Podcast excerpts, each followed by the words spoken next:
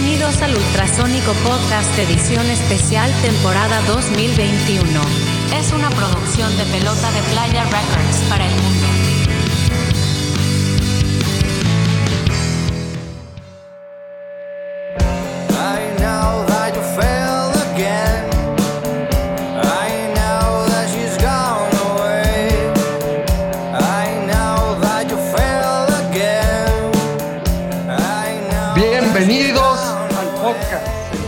Podcast de Ultrasónico. ¡Salud! Yeah. Es hora de tomar, cabrones. Buenas noches. Buenas noches.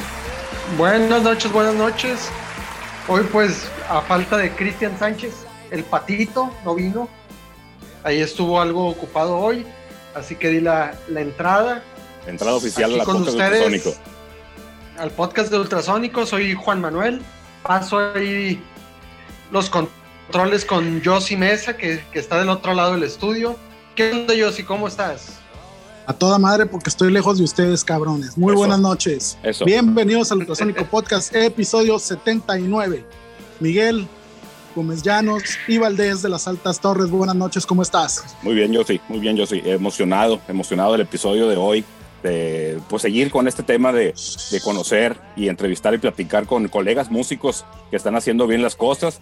Como lo hemos venido haciendo en el podcast, estamos hablando de bandas de Culiacán de cualquier época. Hoy nos toca hablar de, de una banda que está activa, entonces eso le da un plus al podcast siempre porque pues, es una banda que está viviendo el momento, ¿no? Pero antes de ir con los invitados, pues déjame mandar un saludo y una felicitación a- al arquitecto del ritmo, nuestro baterista Oscar Valdés, que hoy es su cumpleaños y que pues, se nos está recuperando de, de un tema de salud ahí que tuvo y pues bien ahí, cumpleaños y recuperándose, pues buena señal para este, para este 2021 y un afectuoso saludo y, y abrazo al Pato por también un momento que está pasando ahí en, la, en, la, en, la- en lo familiar, los dos este, integrantes de nuestra banda. Y pues se les estima y se les extraña, pero también a la distancia estamos con ellos, ¿no? Entonces, para empezar a platicar, Así para empezar a platicar de, de nuestro invitado de hoy, pues déjame platicarles que ellos son una banda de rock de aquí de Culiacán, eh, banda indie, eh, es un cuarteto eh, y están con nosotros esta noche, White Whites Northwest México. Bienvenidos, señores. Eso chingado. Gracias, buenas noches.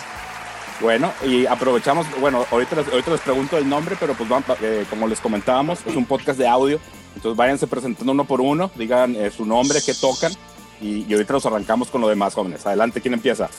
Bueno, mi nombre es Daniel y yo toco el bajo y les ayudo a mis amigos por los coros. Yo soy Alejandro Llanes, toco guitarra y soy vocalista. Mi nombre es Manuel Gilberto, me dicen el Chucky y soy el guitarra líder, pues el de los solos. Órale. Mi nombre es Octavio Guerrero y toco la batería. Yeah. Oye, ahorita antes de empezar el episodio les iba a preguntar, ¿el White Whites Northwest México, el México va, es parte del nombre o no? Nos lo apropiamos, sí. Eso, fíjate, no, no, no sabía si, si era parte del nombre o era, era algo ahí nomás agregado. Pues eh, antes de, de- de platicar del nombre, pues platiquemos de la historia de la banda, cuándo se forman, cuándo, se, cuándo empieza a sonar su banda, quién le habló a quién, quién fue el que detonó la, la chispa de hacer un proyecto musical ustedes cuatro juntos. ¿Quién nos platica? Eh, yo, ¿qué onda? Este, mira, pues para platicarte un poquito de, de cómo inició la banda, habría que remontarnos ahí al, al año 2015, yo creo, 2014. Órale. en la Facultad de Arquitectura de, de aquí de la UAS, este, ahí se, se organizaba un festival que se llamaba Arquilove. Cada 14 de febrero este, se, se hacía una tocada, ¿no? Ok. Y, pues, y tocaba el que quería, ¿no? Realmente ahí era muy libre. Este, casi siempre había una banda que se, que se llamaba Amarilla y que era donde tocaba el Chucky. Órale. Este, Manuel. Y, y como a mí me interesaba mucho también eso de, de tocar y la música, este, me inscribí también al- a la tocada esa, al De hecho, festival. invité, Ah, de hecho, Chucky nos invitó a mi otro compa que se llama Paul. pero no tenían bajista, güey. Ah, no tenemos bajista. Bueno, conseguimos a alguien para que tocara ahí el Sí. bajo. Y este, pues así en, en las tocadas, así de los festivales, hay, de hecho hay videos, yo tengo en la computadora videos viejísimos ahí de, de cuando empezamos, ¿no? Este, pero todavía no era como este, el proyecto en sí de White Whites. Hasta años después, ¿no? Que, que ya se integró Daniel, se integró Octavio, que esa es otra historia, este, pues paralela, ¿no? Pero también este, fue parte de, de los inicios, ¿no? Que empezábamos a ensayar de que, pues, en la casa de donde rentaba Chucky, y nos poníamos a ensayar con lo que teníamos, la neta, no teníamos nada de equipo, Ajá. así las, las guitarras, este, en pésimo estado, Y todo bien lejos. y súper lejos, teníamos que, ajá, teníamos que agarrar camión y llegar y irnos bien noche, pero traíamos la chispa pues de, de empezar a tocar y formar una banda, ¿no? Y Ok. ¿Y, y su banda se forma eh, porque se agregan ellos a, a tu banda o dejan las bandas en las que estaban y ya se juntan a hacer algo nuevo? ¿Cómo lo, cómo lo entienden esa parte? yo lo veo como que siempre fue Whites Northwest México desde el inicio, pues yo lo veo así como porque es mi, mi experiencia, ¿no? Este, que de alguna forma coincidió que después conocí a Daniel en, en un café cuando entré a trabajar este, hace, pues hace muchos años cuando estaba en la universidad. Como si estuviera muy viejo, ¿no? Este, y ahí mismo, pues ya conocimos a más personas que, de que ah, nos invitaban a tocar en algún lugar y, y en una de esas tocaditas que no éramos ni una banda ni nada, simplemente éramos los compas que se juntaban y tocaban las rolas de Interpol, de Strokes y de ese tipo de, de rolas. Ya este, en algún momento Octavio eh, pues nos vio y, y como que le llamó la atención, como que quiso tocar ahí con nosotros. En ese tiempo teníamos otro amigo que tocaba la batería. Órale. Este, y de alguna forma se acomodaron las cosas para que termináramos formando lo que es, es el proyecto, porque si no lo estamos tomando muy en serio, el proyecto de White White Snow México. Y, y pues yo creo que más o menos en resumen, ¿no? Ese fue el, como que el trayecto de... Órale. ¿Y, y en qué año eh, pueden decir que ya oficialmente ya estaban formados como banda bajo este nombre? El año pasado, yo creo, no, el No. 10 2019, ¿verdad? 2019. En el 2019, Ok. eh, como tres meses antes de que iniciara la pandemia, de hecho. Órale. Órale, ¿Cu- interesante. ¿Cuál fue la, la primera tocada ya como banda que, que tuvieron? La primera tocada que tuvimos así los cuatro como banda fue en Words. en el Club Cultura Dance, se llamaba el lugar, ahí en el Paso del Ángel. Órale. En diciembre, donde dan presentación de las mejores bandas, los Sí, mejores... sí, sí. Sí, sí, sí. Ya tiene varios años ese evento organizándose con, con Sí, ahí, ahí nos invitaron y pues se nos hizo chilo el, pues todo y pa- como inicio de nosotros y pues accedimos y, y sí se dio muy bien con unos problemitas al inicio, pero todo chingón. Excelente. Así, sí- así, así es siempre. Vamos a regresarnos un poquito. El nombre. Platíquenme la historia del nombre, señores. Ah, si quieres contarlo tú, sí, jálate. No, lo traigo, tú le cuentas. No, es que hay, hay una versión ¿no? de. Es que entre nosotros también nos confundimos con el nombre. Ok. Este, cuando estábamos también en la escuela, ¿no? Todo inició así en esa etapa donde eh, estábamos este, embarneciendo, ¿no? Por decir así. Este, vivi- vivíamos en una casa que, que era de color blanco, ¿no? Eh, y le decíamos la White House, así como la White House de, de Barack Obama, de, de Donald Trump. Órale. La White House, pues porque, no sé, ahí nos juntábamos y teníamos las, las, Fiestas, las fiestas, las las pedas filosóficas y eso de, de andar discutiendo temas mamadores. Y ahí ensayaban también. También. De hecho, ensayamos ahí, era de un combo y nos prestaba el lugar para ensayar, ¿no? Y el- pues se llamaba la White House, entonces nosotros nos, eh, nos pusimos el nombre al principio, este, ¿cómo era? De, de White White Whites nada más, nada más, o sea, para no poner The White House o cosas así muy literales, dijimos, vamos a, a ponerle White Whites. Porque, porque ya surgieron otras cuestiones bien, bien medio extrañas, pero, pero e- es por la vivencia que teníamos así en esa casa que era la White House. Dijimos, nos vamos a llamar los de la White House, White Whites. ¿no? Así fuimos haciendo combinación de palabras hasta que fonéticamente se nos hizo interesante y, y pues le agregamos el Norwest México al final. Porque se nos hacía que le faltaba algo. Ajá, le pero faltaba no. algo al nombre, pues Sí. le ponemos un apellido, qué sé yo. Claro. Un, un- un remate ahí para, para darle, para redondear el concepto. Ajá, ocurrieron muchas cosas, pero te lo resumo así nomás para no, no, no enredarnos tanto. No, claro, siempre, siempre es importante el significado de- del nombre de una banda, sobre todo que lo tengan ustedes bien claro, ¿no? Porque al final del día la gente se inventa historias y, y- y pues ya cuando llegas a cierto nivel y eso, pues el, lo que da el nombre a la banda es el trabajo, ¿no? Y la música. Entonces, pues siempre el concepto que ustedes le hayan que- querido tener y, y que, que sea la- el, el motivo por el que bautizaron su banda de esta forma, pues siempre es interesante y importante, siempre trae buenas historias. Sí, porque Oigan. Ajá, dime.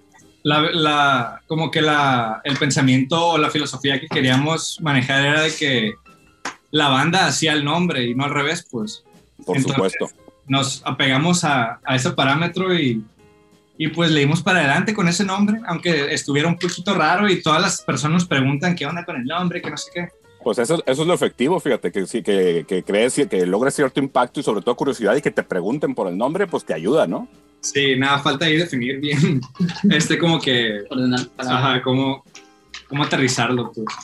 Órale. Oigan, y un- una pregunta que me gusta hacerle a, a las bandas, sobre todo que están activas, que lo tienen muy claro y muy fresco. Si, no, si alguien les preguntara cómo suena su banda y no tuvieran ustedes oportunidad de ponerle play al celular o al Spotify o algo, ¿cómo lo describirían su estilo, su sonido? A ver, eh, ¿a ti te gustaría...? Pues me gusta, me gusta la versión que, que tú platicas de, de que los, los paisajes, yo no lo había pensado así hasta que tú lo dijiste y, y yo también concuerdo con eso, pero cuéntalo tú. Ah. Ese es el paisajismo. Eh, pues es, es más que nada porque nosotros buscamos eh, sonar, sonar como norteños eh, de un ambiente desértico, de un ambiente medio desolado, porque las rolas sí están, no hemos tenido oportunidad de subir las letras como tal, pero, pero las letras, este, o la, la canción en sí, eh, pues como que expresamos sentimientos que no son siempre positivos o, o como muy optimistas, ¿no? Sino narrativas de la vida, eh, de todo tipo, pues. Este, como que desamor o de, de Ok. Eso, frustración. eso por las letras y, y del lado del sonido. Y del sonido, pues, eh, buscamos o al menos nos, nos proponemos, No nos identificamos como, como algo más norteño, pues, que suene, que suene norteño, pero a la vez eh, como rock alternativo. Claro. Así yo lo explico, ¿no? Si me Sí, por supuesto. No, claro. Sí, fíjate, ahorita, eh, pues desde hace un par de semanas que, que contacté por ahí en, por Instagram para invitarlos al episodio, ya, viene, ya había escuchado yo su disco, ya me lo había eh, compartido Polo, Polo Carrillo, ya lo habíamos estado escuchando por ahí. Y está, está muy padre, está muy interesante el sonido. Tienen ahí varias cositas que los distinguen, desde, desde el manejo de los ritmos, eh, las estructuras de guitarras y ciertas melodías por ahí. Indiscutiblemente la voz, que, que en este caso, pues su nombre es en inglés y cantan en inglés y su disco también tiene un título en inglés. ¿Eso de dónde viene, señores? El- A ver, ¿dónde viene? Lo que pasa es que como el español es, es una Ajá. lengua es muy fácil sonar como que empalagoso. Ujú. Y es normal que el rock en español suene así como que, no sé, de repente muy melancólico o muy romántico. Y pues el, el plus que tiene el hacerlo en inglés es que se tiene que interpretar y ya la gente se enamora un poco más de- del tribes. Aparte que a la gente le encanta que esté en inglés. Así. Hay como que un, hay como que un medio repele ahí por, por su idioma natal, pues sabes que a la gente le gusta más escuchar el inglés.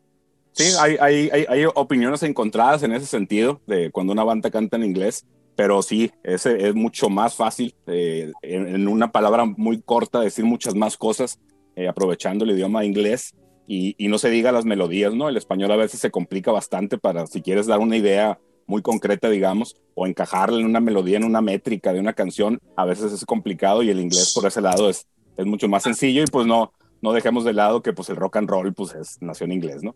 ¿Cómo ves, yo sí?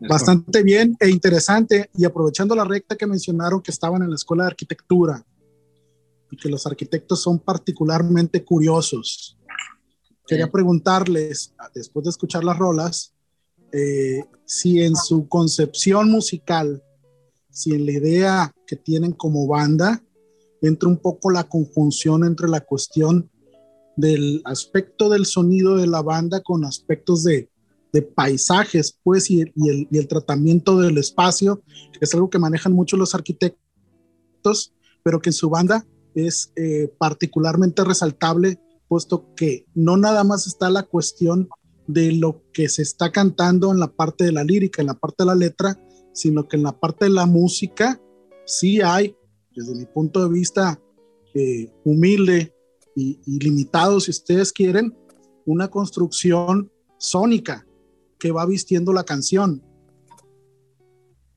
Yo o la estoy cagando. Es que es- sí es un punto, es eh, como una, Analogía. una, sí, una analogía. eh, Interesante. ¿Qué? Bueno, a lo, a lo que, lo que quería decir era que como nosotros buscamos el, el darle esa textura al sonido, o sea, nosotros al, al menos eh, creo que tenemos como que esa sensibilidad de, de expresar cosas y transmitirlas, eh, darle forma, ¿no? O sea, como que aterrizar las ideas. Queríamos como que darle una textura eh, así como de un paisaje desértico, ¿no? Literal, así si lo puedo decir en palabras muy Ajá. literales. Este, sí, sí va por ese lado, ¿no? De, de, de cómo nosotros percibimos y cómo, cómo queremos eh, expresar la música. Este, pero, pero en general, o sea, mi punto de vista también muy humilde es que, pues, las condiciones de, de nuestro entorno, o sea, somos cuatro chavos que son de Culiacán, que en su mayor parte, eh, o sea, culturalmente, pues, ya se sabe que, que cuál es la música que suena aquí, ¿no? O sea, tenemos influencias de hasta de Valentín Elizalde, te podría decir, pues, de, de todos los artistas regionales que hay Claro. Es Eh, irremediable, claro. Hemos escuchado, hemos crecido con ellos y todo. Yo al menos yo así identifico algunas cosas que, que a mí me sale de tocar porque yo he tocado de todos los géneros y obviamente por, por ser nosotros norteños va a sonar un poquito así a norteño, pues por más eh, fresco o indie que le queramos poner, este, queremos utilizar esto para eh, como punto, punto a favor pues de nosotros. Claro, No, es que indudablemente es una referencia. No te puedes sustraer del entorno, no te puedes sustraer de lo que escuchas por vivir en determinado lugar. Y Eso. creo que sí, que sí va complementando y va vistiendo el trabajo de la banda. No digo desde el, desde el nombre que ya nos explicaron un poquito de dónde surge, pues la traducción un tanto literal es pues porque blancos del noroeste de México, ¿no? Es una particularidad que todavía lo sitúa más en un lugar determinado. Claro, claro. No, es, es inevitable que, que todo lo que, te, lo que te llega lo canalices a través de, de una expresión como es la música. Eso es, es inevitable y, y no, no tendría ni, ni siquiera sentido esconderlo. Y decirlo, y decirlo, pues no tiene absolutamente nada de criticable, al contrario, ¿no? Es reconocer, No, además es reconocer el entorno, es un punto a favor. claro. no tiene ninguna connotación negativa. Somos de Culiacán y a huevo que va a salir cierta influencia, quieras o no, porque es un, un- un tanto el, el trabajo del, del inconsciente, ¿no? Del mismo, del Sí. subconsciente del ser humano, que al momento de expresarse a través de la música, pues va a, a plasmarse, va a reflejarse lo que uno trae. Por no supuesto. sales de la nada y no Claro. vas hacia la nada tampoco. Por supuesto, por supuesto, sí. Es, pues es, es bien sabido por todos que el rock and roll no es ni de cerquita un género de los más populares que se escuchen, cuando menos en nuestra ciudad, en nuestro estado e incluso en el noroeste. Pero pues le hacemos la lucha, ¿no? Entonces ahí estamos en, en- en, eh, con, el dedo, con el dedo en el renglón, en la vía, y pues bandas como ustedes, como nosotros, pues nos vamos a encargar de que, de que cuando menos, si no es muy popular, cuando menos que se oiga el ruido del rock, ¿no? Claro, Entonces, oigan, antes de pasar al primer momento musical con, con, con su- la primera canción que, que nos pidieron programar en este momento, ahorita ya lo mencionaron, pero pues vamos redondeando esa idea, sus influencias, este, bandas que ustedes consideren que son, que tomaron eh, cosas y que, y que trajeron a, a su, a su banda, a su sonido, que nos quisieran eh, mencionar. A ver, Daniel. Bueno, creo que una, una por cada uno. Adelante. Yo siento que la banda que más me ha influenciado es Interpol. Ah, pues a mí. Interpol. Eh, yo creo que, que a, mí, a mí me, perdón, ya estoy medio acá. Eso. Este, a- una de las bandas que, que me despertó así como que las ganas de, de emprender este, pues este sueñito, ¿no? De, de hacer una banda y, porque si está bien cabrón, eh, la neta, es, tiene su, es complejo, ¿no? Claro. Eh, Pearl Jam, Ok. más o menos, fue como que cuando me hizo clic así el, el rock, el grunge y así. Ya escuchaba el rock, pero no, le, no, no lo había abrazado tanto ¿no? hasta ese momento. Claro, claro, ¿qué más? Pues cada quien tiene sus influencias, ¿no? Pero Ajá. creo que sí lo que cada- aquí todos nos adaptamos a una forma. Ajá. Y por ejemplo, a, a mí mi influencia fue Felipe Staiti de Nanitos Verdes. Escuchaba mucho de rock en, en español, que Soda Stereo y los Guns N' Roses también me gustaban y todo eso Ajá. para la melodía. Pero siento que sí, lo que nos identifica como banda es lo que dice mi amigo Interpol o Oasis también, o Oasis. creo que un poco de Coldplay The y y Strokes. The Strokes, Órale. lo que se puede asemejar a nosotros. No. Dale, ¿qué nos falta por ahí? Eh, Octavio. Octavio, baterista. Pues yo creo que, mm, pues de manera personal, lo que me movió desde un inicio a tocar Ajá. la batería, pues yo me acuerdo bien claro. Iba en- yo creo que son dos bandas. La primera, pues yo iba como en secundaria y cuando escuché por primera vez División Minúscula Órale. um, y Taller para Niños, bueno, ya van tres, van en tres. Y pues me voló la cabeza, pues desde ahí yo quise pues verlo de una banda, pues seguir tocando, porque apenas empezaba a tocar. Pero fue hasta, hasta finales de la secundaria, la prueba cuando escuchaba The Strokes, y no, por ahí fue. Por ahí fue. Sí, Ok, no. ok. Entonces el- el- la, la- la- la época esta del, del rock de los 2000 es la que, la que conectaron bien con ustedes. Los Miles, Simón y, y noventitas también. Vale. Sí, claro, Pearl Jam. Bueno, pues vamos a, a- a escuchar la primera canción, pero antes vamos a aventarnos un comercial. Ahorita mencionaron a Taller para Niños, los tuvimos aquí en el podcast hace algunos cuantos episodios, entonces por ahí, por ahí hay que contar. Entonces la primera canción que vamos a escuchar pues, es, la de su video, que ahorita vamos a platicar también de esa parte, que se llama eh, She's, She's Like Dancing. Entonces vamos a escuchar esa canción y ahorita regresamos y platicamos de la canción, de su disco y del video. Adelante, take it away.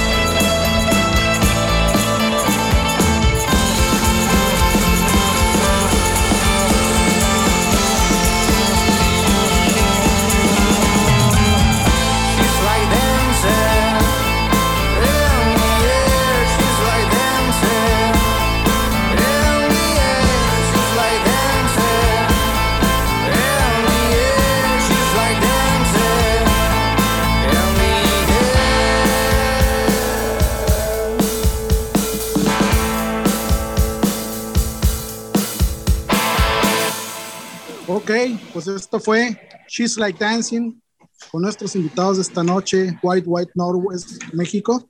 Jóvenes, platícanos un poquito de esta rola, por favor. Esta canción, es decir, que es la primera que armamos como banda. Y salió de la ocasión.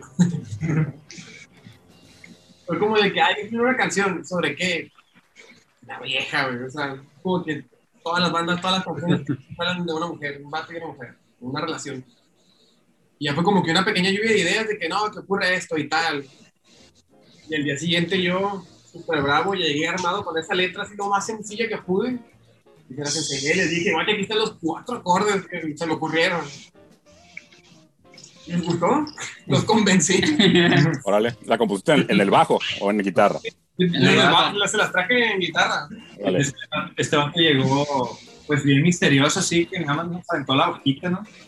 Y ahí trae los versitos. Y le empezamos a poner así que, que ritmo y, y pues la, la melodía, pues la base. Y a la vez nos estábamos imaginando un video, ¿no? Uh, desde, desde hace un chingo de tiempo nos estábamos imaginando el video. Órale.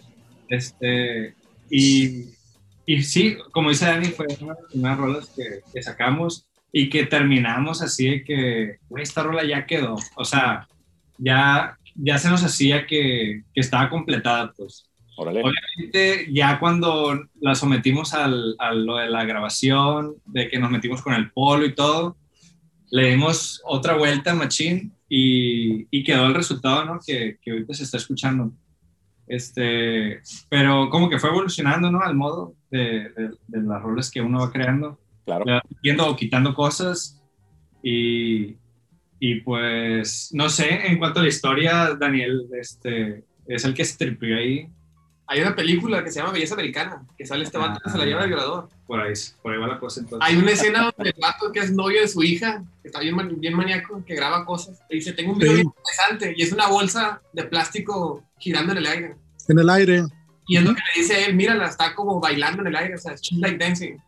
Me quedé yo, me gusta, eso es una canción. Órale. Así que quedara. Sale, sale, qué buena historia. Eh, Sí. esa, esa canción está, está bien efectiva, está bien, bien catchy, el- la melodía de, de- del coro y el, el, el tempo que maneja, la dinámica y las estructuras de las guitarras, pues hacen, hacen muy buena chamba ya, ya en conjunto, ¿no?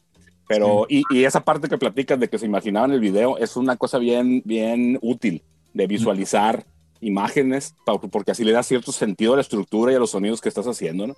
Pero, pero bueno, eso, eso fue, eso fue eh, la canción que escuchamos, She's Like Dancing, que es su, su video, pero ahorita platicamos de eso, vámonos un poquito en orden. Vamos platicando de su disco, Making Mistakes, que lanzaron por ahí en febrero del 2021. Tiene 13 canciones y, y pues me dicen que, que por ahí empezaron a tocar ya formalmente con su banda en 2019. Pues estuvo ardu- ardua la chamba para, para lograr 13 canciones en un año y meterse a grabarlas, ¿no? ¿Cómo fue? Dato curioso, ninguna descartamos, es como que letra que hacíamos, canción que le poníamos y se quedaba. Órale, Sí. Yo creo que por eso dio que alcanzamos a sacarlas todas. No sé cómo llegamos al 13, pero teníamos, yo me acuerdo que teníamos de que cinco rolas así ya ensayaditas y todo, ¿no? Y le fuimos metiendo, ¿no? Que, o sea, traíamos un, un flow acá de, de ideas y empezamos a meter letras y, le- y, y como, como en, este, de, de forma consecutiva fuimos armándolas, llegamos a las 10 rolas y de que, güey, pero es que mejor lo sacamos en dos partes o en una. Y, y nos quedamos así con ese dilema. En ese tiempo empezamos a, a tocar otras rolas, como a llamearlas para según el próximo disco, pero terminamos este, armando todo el conjunto, ¿no? 13 rolas y el último ya dejamos, que no es la última rola, ¿no? Por cierto. Pero la instrumental fue, según nosotros, como un bonus track este, para que fuera la rola número 13, ¿no? órale. Pero sí, sí, este, fue un montón de trabajo, mucho ensayo, mucha, eh, mucho tiempo invertido, mucho esfuerzo, este, pues inversión también, ¿no? Hay que, hay que invertirle un poco. Y, y pues ahí está, 13 rolas que compartimos ahí con, con la raza. Este, sí, nos han mandado pues sus comentarios muy, muy positivos y todo, este, muy chilo, nos, estamos contentos con el resultado. Órale. Fíjate que pues eh, es, es como dices, eh, cuando están, cuando una banda tiene un momento, sobre todo hablando de creatividad, se van conectando las ideas y van saliendo, eh, de, de una canción salen tres y luego de eso se ramifica todavía más, incluso pues a lo mejor no les pasó a ustedes, pero luego tienes dos canciones y luego las pegas y haces cosas así. Sí les pasó. Sí, Ok. me pasó con, con varias rolas así que yo venía con dos canciones y como la ensayábamos y no la terminamos, yo le pegaba a la otra y hacía que quedara y ah, voilà, a la vez, sí, no, es que aquí con nosotros, pues casi todo, bueno, la verdad, sí, los cuatro tenemos muchas ideas y es Ajá. como de que, ah, si este se cierra en un momento, el otro, hey, hazle esto, hazle esto, y ahí vamos cambiando cosas. Incluso en el estudio había canciones que no estaban ni terminadas, pues, y era como de que querían descartarlas y, y uno pues decía, no, ¿cómo la vamos a descartar? Y pues yo más, ahí en ese momento yo más decía, no, ¿cómo la vamos a descartar si está bien perra? Pues si está chingona y, y Claro. ahí es cuando yo metía, me, aunque me desvelara, por ejemplo la de Helmi, yo me acuerdo que ni siquiera tenía el solo de, de esa guitarra y yo iba a grabar eh, al día siguiente y bestia dice, esta rola me gusta un chingo y no, pero no me siento satisfecho, decía. Y me, no dormí, güey, ese día, güey. No dormí, la saqué el solo. La neta estoy demasiado contento con ese solo, me gusta un chingo. Es una rola que me, que me pone chinito, güey, la neta. Y sí, güey, no dormí, la toqué y, y chambeé ese día y, y de la chama me fue al estudio así como que a grabar, pues. Y, y sí salió, la verdad. Oye, Igual la de, la de ¿cómo se Órale, llama? bien hecho. Malicious. Malicious. También la, se, fue, se armó ahí. Se armó. Ah, esa me gusta mucho. De ustedes de Malicious estaba bien perra, güey. Y la instrumental, la instrumental también Sí, está oye, toda madre. hecho, el, el nombre del álbum, que es Making Mistakes, eh, se- lo nombramos así porque somos primerizos, literalmente. Ujú, Y dijimos, güey, pues nos estamos lanzando, vamos a cometer muchos errores, pero hay que darle para adelante, no hay de otra, pues. Entonces decidimos eh, nombrar el álbum Making Mistakes como una alusión a que, güey, pues somos humanos, eh, le estamos echando ganas, eh, cometemos errores, claro, pero pues algo tiene que salir de ahí. Claro, de eso se trata- se trata el rock and roll. De hecho, el, el rock and roll no es perfecto, ¿no? Incluso en las imperfecciones es donde vive realmente el, este, este espíritu del rock and roll, porque es pura expresión, ¿no? Es, es para adelante y a como salga. Todo es mejorable, todo, todo se puede mejorar. Sería, sería infinito el tema de dejar algo perfecto y no tendría sentido. Pues yo creo que el truco en el estudio es lograr la mejor toma que puedas y que en el momento la canción tome vida y pues queda registrada y pues para adelante, ¿no? No, no, no se vale luego rajarse. Oigan, y grabaron con Pablo Ahora- Carrillo. ¿Cómo fue eso? O Ah. yo sí, adelante, espérame, yo sí, adelante, yo sí. No, no, no. Para allá iba, quería preguntarles Adelante. cómo habían llegado el momento de entrar a grabar con Polo y cómo les había ido en el estudio, cuánto tiempo tardaron grabando ahí con el buen Polo Carrillo, que le mandamos un saludo afectuoso. Saludos, Polo. Polo es un chingón. Un saludo, al Polo. un saludo para el Polo. Mm. Mm, bueno, pues con el Polo, ¿cómo fue? Pues al Polo yo, yo lo conocía ya, ya de antes, pues a lo mejor de ahí de la UAS o en, en los barecitos, pero yo ya lo ubicaba y él me ubicaba y pues lo estimo mucho y amigos. Vale. Entonces, una vez, una vez que fui con una amiga mía, Pau Martínez, saludos a ella, eh, a grabarle unas percusiones ahí al estudio del Polo, yo le dije, oye, Polo, ¿cuánto cobras? Es que tengo una banda, fíjate, y queremos grabar un disco, ¿cómo, es, cómo está el rollo? Pues y ya, sobre esa plática, el Polo nos hizo un presupuesto, nos habló, le dijimos lo que necesitábamos. Nos juntábamos, la neta tuvimos reuniones muy productivas, muy Sí, chidas. y al Polo, la idea Además del polo, tuvimos otros estudios de grabación. Contem- O sea, buscamos opciones pues para, para grabar nuestro Simón. álbum. Ok. Y, y ya pues entre las entre todas, eh, pues el polo como que ganó porque fui- eh, con todos fuimos y pues se sintió, nos sentimos a gusto ahí, buena vibra y todo, el, Algo- el lugar. Algo que me gustó de esa experiencia fue que nosotros no traíamos todas las rolas terminadas, ¿no? Había unas rolas que yo consideraba que les faltaba, ¿no? Les faltaba como que cerrar, este, aterrizar bien eh, la idea. Y, y pues traíamos dudas también, ¿no? Llegábamos este, con Polo, pues ahí se, se generó la discusión para, pues él nos recomendaba de que, güey, esa rola así está bien, nos decía, pues ya nos hacía aterrizar también, ¿no? Como que las inseguridades que traíamos y todo eso. Este, Di y la no- frase del polo, di la frase del polo. ¿qué, decía? ¿Cómo sale? No, no, hay que aprender a dejar ir. Hay que Ay, aprender a dejar ir. Por supuesto. Hay que aprender a dejar. La neta aprendimos un chingo este, grabando con el polo. Como dice la regla. Sí, la, la entrada con el pro también fue esa, pues de que no, no, no sabíamos bien cómo aterrizarlo y oye, Polo, ¿cómo nos puedes ayudar? Y hablamos con muchos de estudios, pues, y no nos dieron la solución que él nos dio, pues él nos dijo, yo los voy a producir, si quieren. Ah, chingón, ¿y de qué se trata? No, pues de que asisto a sus ensayos, les ayudo con la estructura, les digo por acá, por aquí, lo que yo, lo que yo considero, ah, chingón. Y fue lo que nos ayudó a estructurar, a estructurar todas las canciones, así como quedar, pues así como suenan, ¿no? Ok. todos, pues él, él nos ayudó mucho a definir las ideas y, y ponerlas sobre la mesa, vaya. Sí, es Igual, que... Ajá. ya todo estaba ahí, pues. Ajá. no La más que nosotros como no ocupamos como un juez, como cada uno de nosotros piensa diferente. Era como que yo traía una idea, este güey otra idea y, ah, vale, y el polo era como, no, la de él está mejor, así pues, y ya, ah, pues lo que diga el polo. Ahorita, Sí. de hecho, les, les iba a preguntar si Polo Carrillo había fungido como, como productor con ustedes, ya me lo contestaron, pero Ah. de- déjame, les cambio la pregunta por, ¿cambiaron? ¿Cambiaron eh, sus canciones mucho o poco? ¿O mejoraron mucho por la, por la mano de Polo? ¿O nada más fue una retocadita por ahí eh, mínima que lograron? Ah, yo quiero contestar. Ah, Adelante.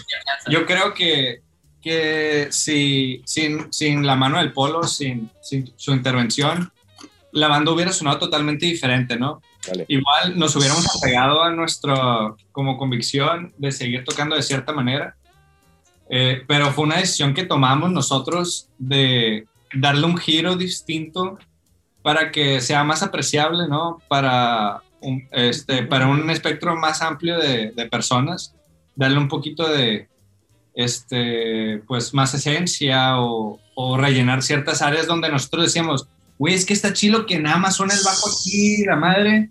Pero el pueblo, el pueblo decía, bueno, le metemos algo por acá para balancear un poco las ideas que traíamos porque algunas estaban medio locochonas y, y ya pues este, la mezcla entre de todas las ideas y, y, pues la experiencia de él, claro, pues ya este, nos ayudaron a, a terminar pues la primera producción. ¿Y cómo fue el proceso en el estudio? ¿Cómo se fue dando? ¿Con qué batallaron? ¿Qué sintieron cuando empezaron a, a escuchar los temas ya más armados, más amarrados y, y- y escucharse ustedes mismos después de ir grabando el disco? ¿Y cuánto se tardaron? Que eso no nos han contestado, yo sé. Ah, ok. Yo ahí quiero comentar una experiencia ahí en la grabada. Con esa rola que, Bueno. que les gustó, gracias, la de Malicious. Pues ahí, ahí fue, estuvo bien chilo para mí, pues en la batería. Eh, fue, esa, esa canción no estaba, pero para nada armada. No, no, no tenía ni pies ni cabeza casi, pues entonces con una grabación, me acuerdo que me, me, me- que me mandó el polo una, la grabación acústica que tenemos de la canción, le metió el tempo y me dijo, solféala. Entonces me fui, me fui, me fui y, y la canción, la verdad, quedó ahí, pues quedó ahí. Nunca había tocado antes, pues ese ritmo, pues ese chop y ahí lo amarré y eso nunca, pues se me hizo bien chilo, pues ahí armé la canción esa realmente, pues con el tempo, la base y, y lo que, pues lo que iba saliendo. De hecho, esa rola nunca la habíamos tocado completa, ¿no? Ajá. Fue que Ese se fue dando. Pau, eh, este, Pau, perdón. Es que estoy, estoy chambeado con él unas cosas ahorita, güey.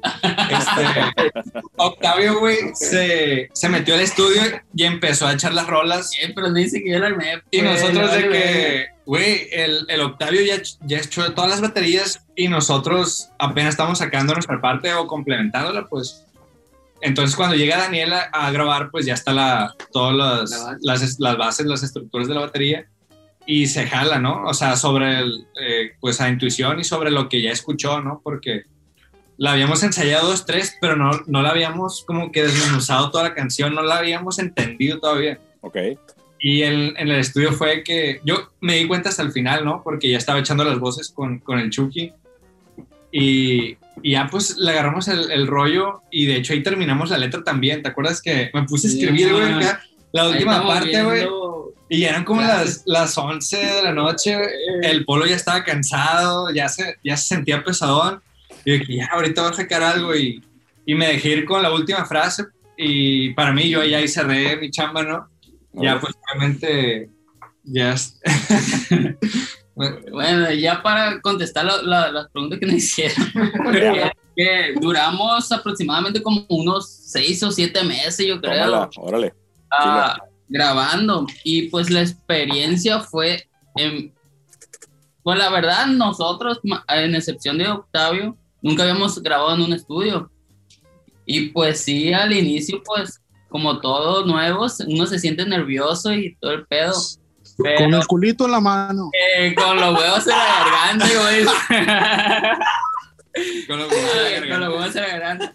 y pero eso, eso ayudó mucho con el polo porque nos daba esa confianza, güey. O sea, como nos hacía ser parte de, de ahí, de con, con el estudio, pues. Claro. Y nos decían, no hay pedo, tú échale, échatela. Y uno todo nervioso, échatela, no hay pedo. Ah, la- Si te equivocas, no hay pedo, yo la borro y hacemos otra y así. Ah, pues, fue, La fue, promesa. fue algo chingón. y nunca la borraba, era la que dejaba, güey. El- Claro. El, el viejo truco, el viejo truco. era bueno, decía también, pues.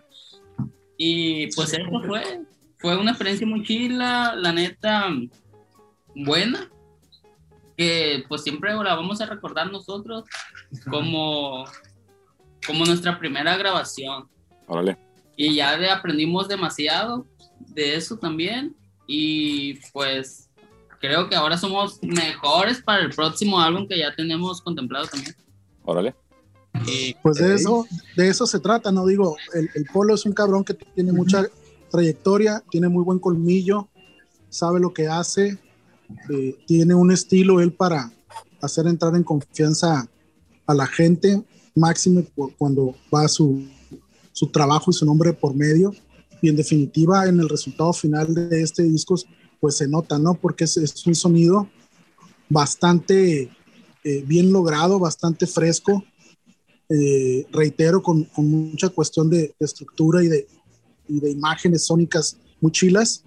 Y que- quería preguntarles, después de esta experiencia de grabar su primer disco como banda, cuando ya van terminando, cuando ya van llegando a las partes finales de la grabación, ¿no se quedaron con el gusanito de seguir grabando? Claro. Sí, de hecho, hasta la fecha, yo, la, la neta, es ese, ese lapso de tiempo que pasamos grabando fue cuando yo sentía que la banda estaba viva, que, que estábamos activos realmente. Después se vino todo esto de la pandemia y eso, y, y- y ya no nos metimos al estudio, pero el, el estar grabando, no sé, para mí fue como que lo, lo que le da vida al proyecto, el, estar era como en movimiento. era como le echábamos como un poquito más de ganas porque nos era como que nos estaba comiendo ocupábamos estar así, ensayando Sí. o, o estar activos con mayor fuerza pues para, para poder grabar y que todo saliera bien Era un reto Era- totalmente. aunque todo verdeado después de la chamba y todo pero no nos, no nos importaba pues Enseñamos. Oigan, Ajá.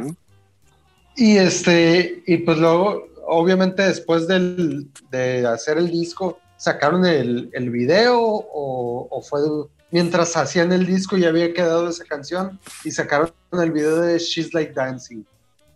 A ver, pues eh, cuando lo lanzamos, todavía ni siquiera sabíamos qué rola íbamos a, a- a sacar con video, ¿no?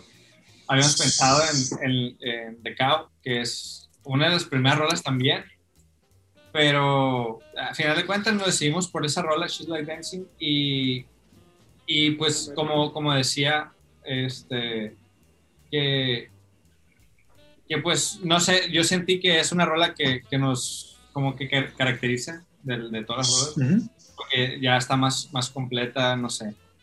Este,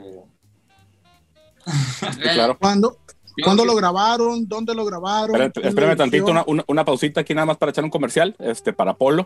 Este, el, el- el trabajo del productor, pues es como ustedes ya lo vivieron, como, como lo palpan el, resulta- el resultado final de su disco. La- eh, a mí se me hace clave y supongo que, que en buena medida Polo se lo sugirió, la estructura de los ritmos porque es lo que te permite jugar bien con la melodía, que, que se exprese bien cuando cantas y cuando haces algo en la guitarra. El tempo es bien importante y las estructuras rítmicas que lograron por ahí, que no son nada convencional, ¿no? Tienen su, su, su detalle por ahí original y eso yo creo que les ayuda un chorro. Polo Carrillo estuvo también aquí en el podcast en el episodio 34 para que lo escuchen por ahí, porque pues ahí platicó un chorro de cosas de, de su trayectoria como músico y algunas cosas de estudio. Pero adelante yo sí con el video. Sí, les preguntaba que si este video, ya que decidieron cuál iba a ser el, el tema que iba a acompañar a su primer video oficial, ¿dónde lo, dónde lo, lo grabaron?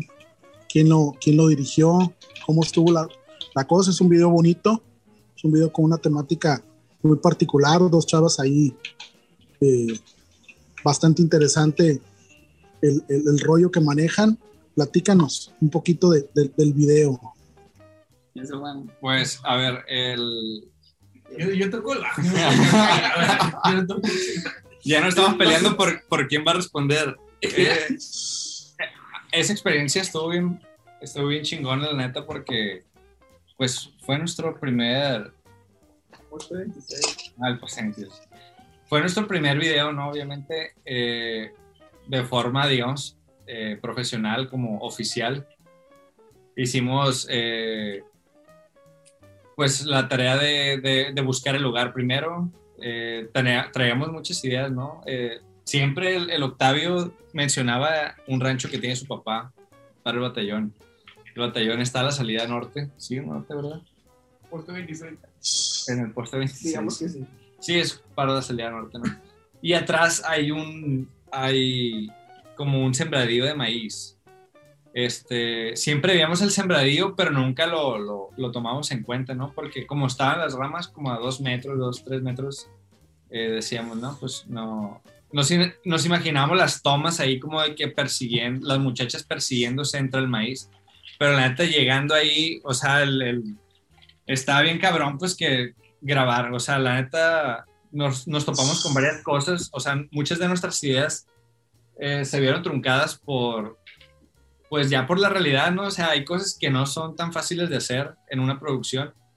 Eh, decidimos para el arte, eh, pues acudir a una, a una amiga de nosotros que se llama Alexa Osuna.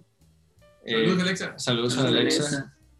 Eh, trabajamos bien chido con ella. Eh, ella fue la directora de arte y, y traía su equipo, ¿no? Traía, este, pues que sus maquillistas, su stylist, o sea, nos armó, pues, eh, un, un paquetito, ¿no?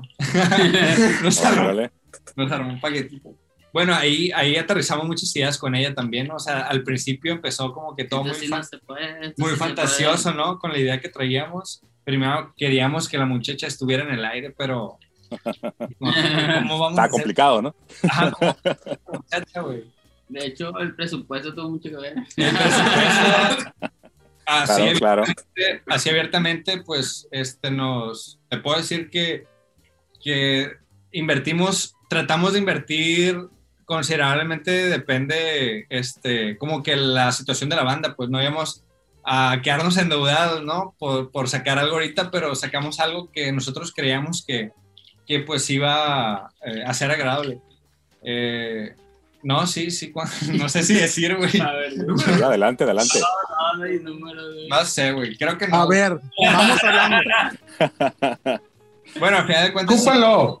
ah, eh, es una inversión que se tiene que hacer, ¿no? Sí. Lo que quería llegar era que con ese presupuesto que nosotros dijimos, güey, no vamos a gastar más de 25 mil pesos. ¿O cuánto fue? Algo así. terminamos gastando más por otras cosas, ¿no? Por otras cuestiones, pero dijimos, güey, ahorita la situación está en cabrona, la pandemia y todo eso, está todo bien apagado. ¿Qué, qué, pues, ¿qué hacemos, güey? ¿No? Pues hay que sacar algo bien o no, hay que sacar nada.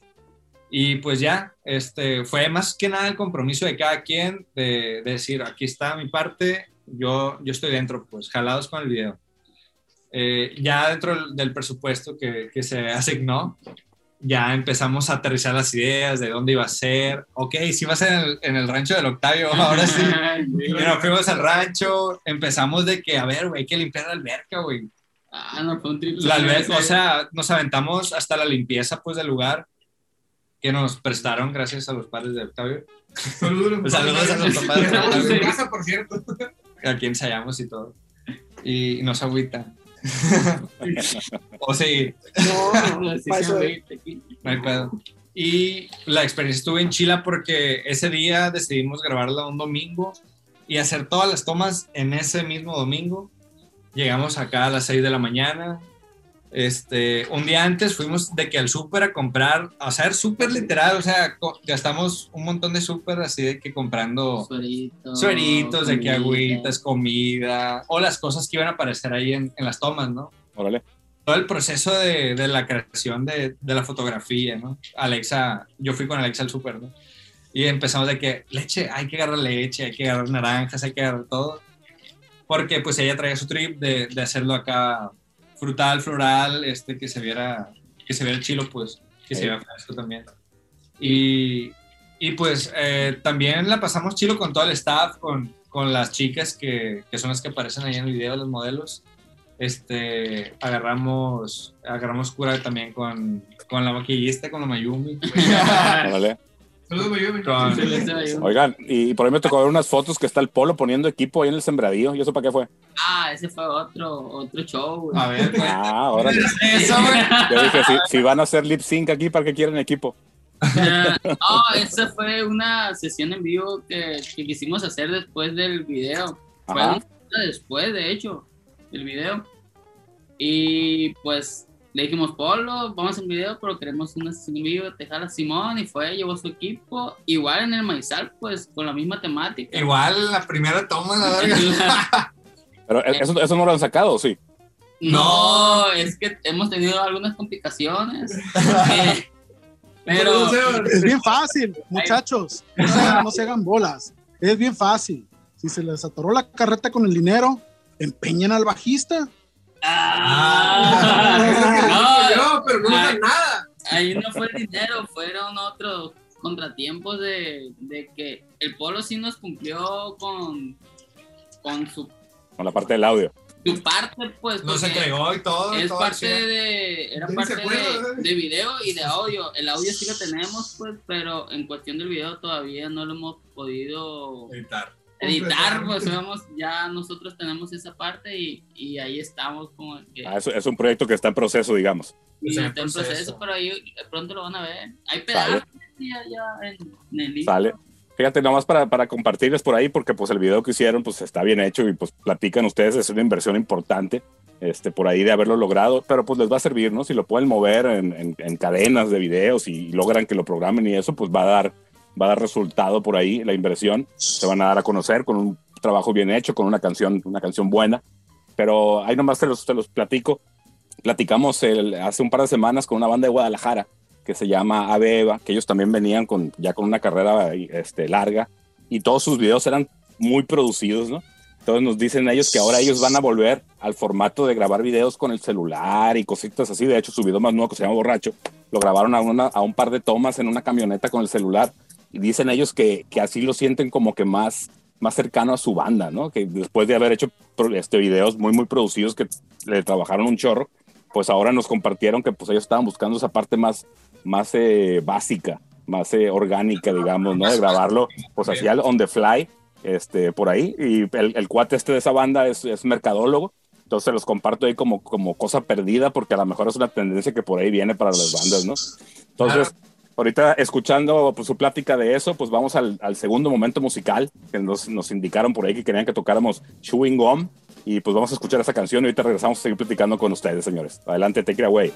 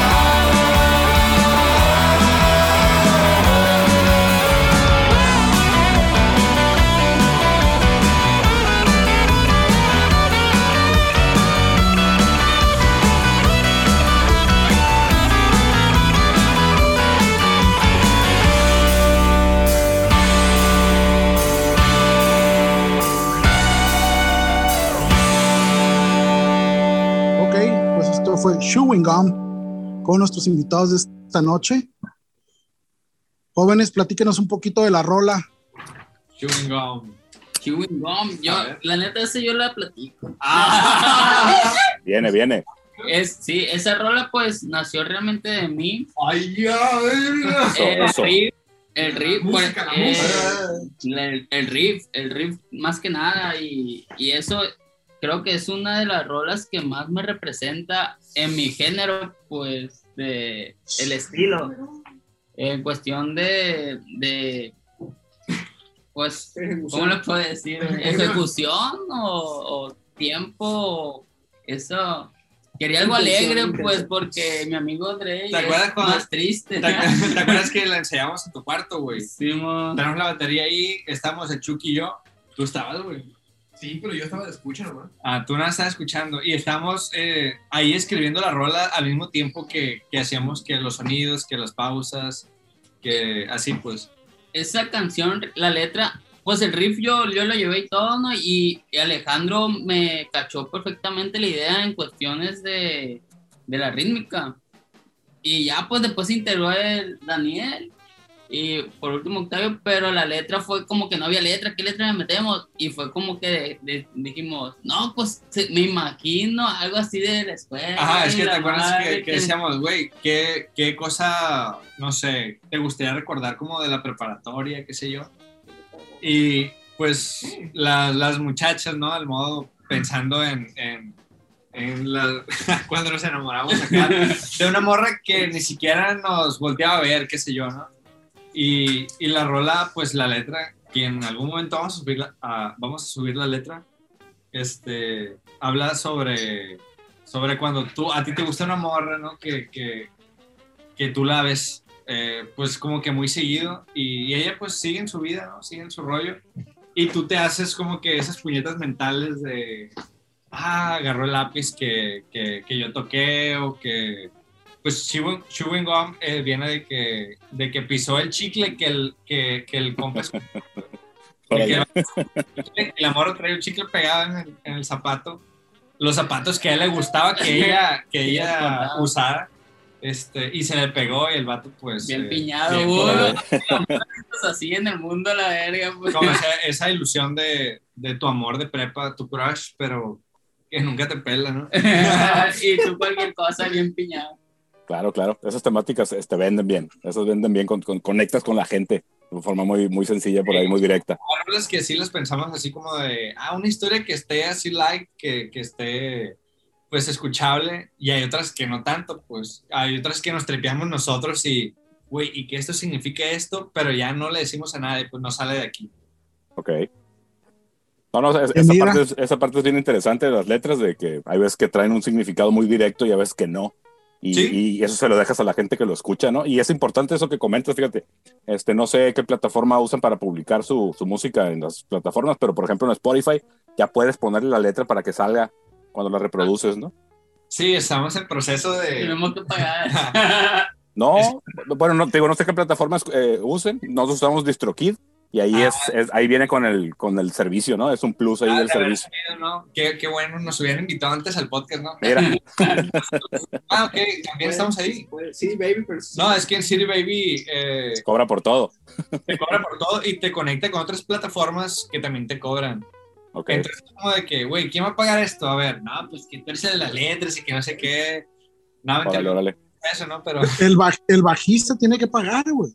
Eso Eh, sí claro. Hay que encontrar a ese vato. Oigan, jóvenes, pues ya estamos en la, en la recta final, recta final del podcast. Este, platíquenos, pues sabemos que estamos pues saliendo, esperemos ahora sí, saliendo de una pandemia que nos detuvo de seco en 2020. eh, y 2021 pues esperamos que iba a ser diferente y pues ya llevamos nueve meses y estamos en las mismas, ¿no? Pero ¿tienen, ¿tienen algún plan por allá para, para mover su, su música, alguna cosa que tengan pensado hacer cuando se pueda? Pues a grandes rasgos yo creo que la visión general de todos yo creo es, es ahorita pues invertirlo. eh, pues estamos, nuestra visión, la, la visión, yo creo hablando por todos, es tocar en un festival nacional o internacional y grabar una segunda producción de disco o rolas o un EP. Yo creo que en general, ¿no?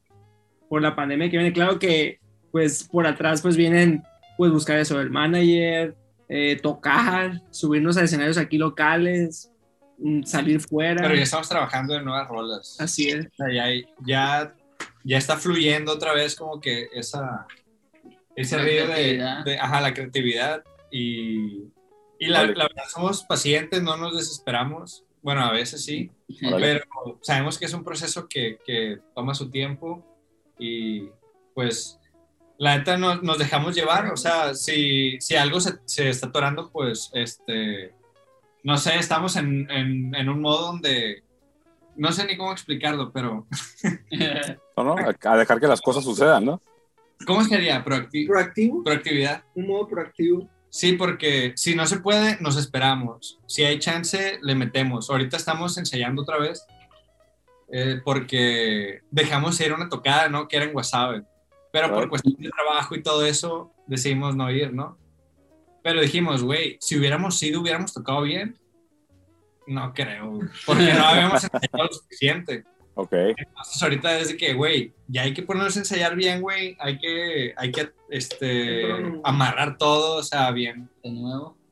Ajá, como cuando andábamos más en nuestro mejor punto y volver a ese estado de, de, de fluidez, ¿no? De- también salen nuevas rolas y todo eso. Vale. Fíjate que a mí me tocó, a mí me tocó verlos en vivo, en, pues yo creo que el último show de, bueno, nosotros tuvimos otro en febrero todavía del 2020, pero en enero del 2020 allá en un, en un lugar que se llama La Matatena, por el Malcol Nuevo, en, un- en la parte de atrás. Ahí, ahí me tocó verlos, pues yo no los conocía, pero ahí los escuchamos y ya, qué buena banda. Luego por Polo, me, me enteré por ahí que están grabando con él. De hecho, Polo hizo unos tutoriales de mezclar batería con grabaciones de ustedes que las tiene ahí en YouTube. Este, sí, de cómo, cómo Sí. le editaba y cómo le metía edición y todo el tema. Y, y ahí me estuvo compartiendo cuando, cuando lanzaron el disco, porque pues, me imagino que le, le gustó el resultado al, al buen Polo, ¿no? Sí. Eh, suena bien la banda, suena bien la banda, traen un buen disco, este, el flow este que traen de retomar la creatividad, eso nunca se detiene, pero sí administrense porque sí vale la pena el disco que traen de moverlo, ¿no? Y, y- y moverlo por donde se pueda. Son 13 canciones, les da para mucho por ahí. Este, y, y- suena bien, son, son, son buenas canciones todas, yo creo que a ninguna les, voy, les puedo decir de, ah, esto les quedó flojona, no, no, de hecho están muy bien, muy bien. Ahorita en, backstage, en una de las pausas les comentaba que quizá esto que platicaban de agarrar un manager les hubiera dicho que no lo soltaran las 13 de una, ¿no? Que, con, esta tendencia de la música que las fuera soltando una por una, este, para lograr cierto impacto, pero eh, bueno, el hubiera no existe, esto ya pasó, el disco ahí está, suena bien, hicieron una buena chamba por ahí y pues hay que moverlo, señores. Sí. De hecho, eso de soltarlo todo de una fue nuestra lo que íbamos a hacer eso que nos platicas. Pero ya fue como que ah, hay que aventar una y, con- y si va, si es bueno, es bueno, si no. Claro. y No, pues, siempre es bueno. Siempre es bueno porque, como, como bien mencionan en, en el, en el nombre del disco, Making Mistakes, hay que cometer todos los errores, porque luego te ay. arrepientes de no haber hecho las cosas, ¿no? Entonces, finalmente, como estás en un proceso cre- creativo que no concluye nunca mientras seas banda, mientras estés en la banda, siempre hay posibilidad de generar más contenido y a veces es necesario sacar todo el material para que venga lo nuevo, ¿no? Claro, Entonces, no, lo, no, no lo vean como una cuestión eh, negativa, sino al contrario. Si en tu primer disco pudiste sacar 13 rolas, quiere decir que la creatividad de la banda es bastante fluida y quiere decir que la banda está preocupada por generar cosas. Y eso se va a ver reflejado desde las próximas tocadas que tengan, donde a lo mejor en los setlists vayan a incluir rolas que incluso no estén grabadas, hasta cuando llegue el momento de volver a meterse al estudio y aterrizar todas esas rolas que no están grabadas y darle pauta a lo que va saliendo. Por eso la pregunta anterior mía, cuando estaban en el, en el- en el tema de la grabación del disco ahí con Polo, de que si no se habían quedado con ganas de seguir grabando, pues a huevo, ¿no? Pa- por eso somos músicos, por eso estamos en una banda y siempre las ideas van a, van a seguir llegando y en la medida en que las vayan aterrizando y las vayan transformando en rolas, siempre va a haber material nuevo que compartir. Y hablando de las tocadas, quería preguntarles eh, cuál ha sido la tocada más chingona que han tenido, donde ustedes han sentido a toda madre arriba del escenario, donde todo ha salido bien, donde incluso ustedes al estar tocando de repente se voltean a ver y dicen, güey, qué parro está saliendo esta chingadera. No quiero que se acabe y de repente pues se acabe el concierto, ¿no? A, a mí me gustó mucho la que, la que fue en el Ágora de Foucault. Sí, esa es la mejor. Eh, de hecho, no fue la última. Sí. No, fue la penúltima. Fue la penúltima. Pero, pero fue que pues se presentaron, la, la neta, expectativas cero. O sea, nosotros íbamos a ver qué onda, ¿no? Este, tocamos como en la quinta banda más o menos. Y, y no sé, o sea, algo sucedió ahí de que, que sentíamos que había muchos aplausos y todo. Yo sentía como que, a ver, ¿qué, qué está pasando aquí? Este, les está gustando, no sé. Hasta ese momento no habíamos aterrizado muchas cosas, pero eh, esa fue una tocada clave para, como, ajá, para la siguiente tener un poquito más confianza porque eh, si hubo, sí hubo acepta- aceptación, Pidieron otra. eh, nos pidieron otra canción y todo. Sí, de hecho, en esa teníamos, ¿cómo se dice? Tres canciones solamente, teníamos límite de tiempo, pues, y nosotros teníamos tres, tres canciones programadas por ahí, y todos, y que la madre, y le dijimos a- al que estaba organizando ahí el evento, oye, ¿qué onda? Pues tenemos esta, pues, cálense, no digo así, cálense, y pues nos las echamos, pues, y sí, fue un buen evento. A, a mí lo personal, al principio los nervios como todo Sí. como todo toda tocada al principio se dan pero ya después te, te olvida todo y haces lo que tienes que hacer y no hombre te, Claro. se te chido. olvida no, la verdad sí nos la pasamos muy bien los cuatro Ese, ese evento fue el It's Free. Simón. Sí. El Órale. Ahí vieron los videos en su, en su YouTube, se veía padre la proyección atrás del, que con, Lo su, que con su logo. que, que siguió haciendo un poquito de ruido aún después de, de que había ocurrido el evento, ¿no? A los días nos etiquetaban en un video y que en otros se empezó a mover. ajá y eso fue lo que a mí me, me, me gustó, pues también que, que que hubo impacto, ¿no? Sí, que cada quien, cada uno en sus historias comentaba, pues personas que ni siquiera conocíamos a veces, pues ponía, ah, y nos etiquetaban, oye, qué chilo, decíamos. Claro, perro". esa es la magia de los shows en vivo sumados a las redes sociales, ¿no? Que la gente que está ahí cuando algo le gusta, pues tiene el- el- el- el- la, la- la reacción inmediata de quererlo compartir, ¿no? En sus redes. Eso por ahí siempre sucede. Y hablando de redes, pues compártanos sus redes sociales para que la gente que escucha el podcast pueda ir a visitarlos y conocer más de, de su trabajo.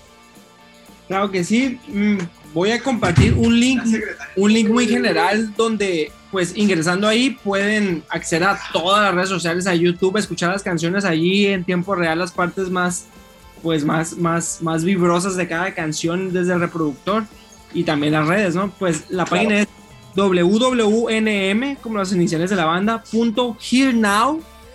Ok. De escuchar ahora, wwnm.hearnow.com. Y las redes sociales nos encuentran como WWNM oficial en todas y en Spotify como White Whites Northwest México, al igual que en YouTube. Órale, órale. Sí. A toda madre, a toda madre por ahí. Ok. Pues este, pues como les decía, pues ya estamos en la parte final. Algo que gusten agregar, señores. Mm, ¿qué quieren agregar? Muchas gracias a ustedes, muchas gracias a ustedes por el espacio y por las recomendaciones, algunos consejos por ahí. Y más que nada el espacio, muchas gracias. Sí, pues gracias a ustedes y gracias a todos los que les ha gustado nuestro material, pues y a los que nos han ayudado a, a seguir con él, pues como la creación del video, al Polo, que estuvimos con él. Eh, y pues gracias a estos cabrones Pero, a huevo.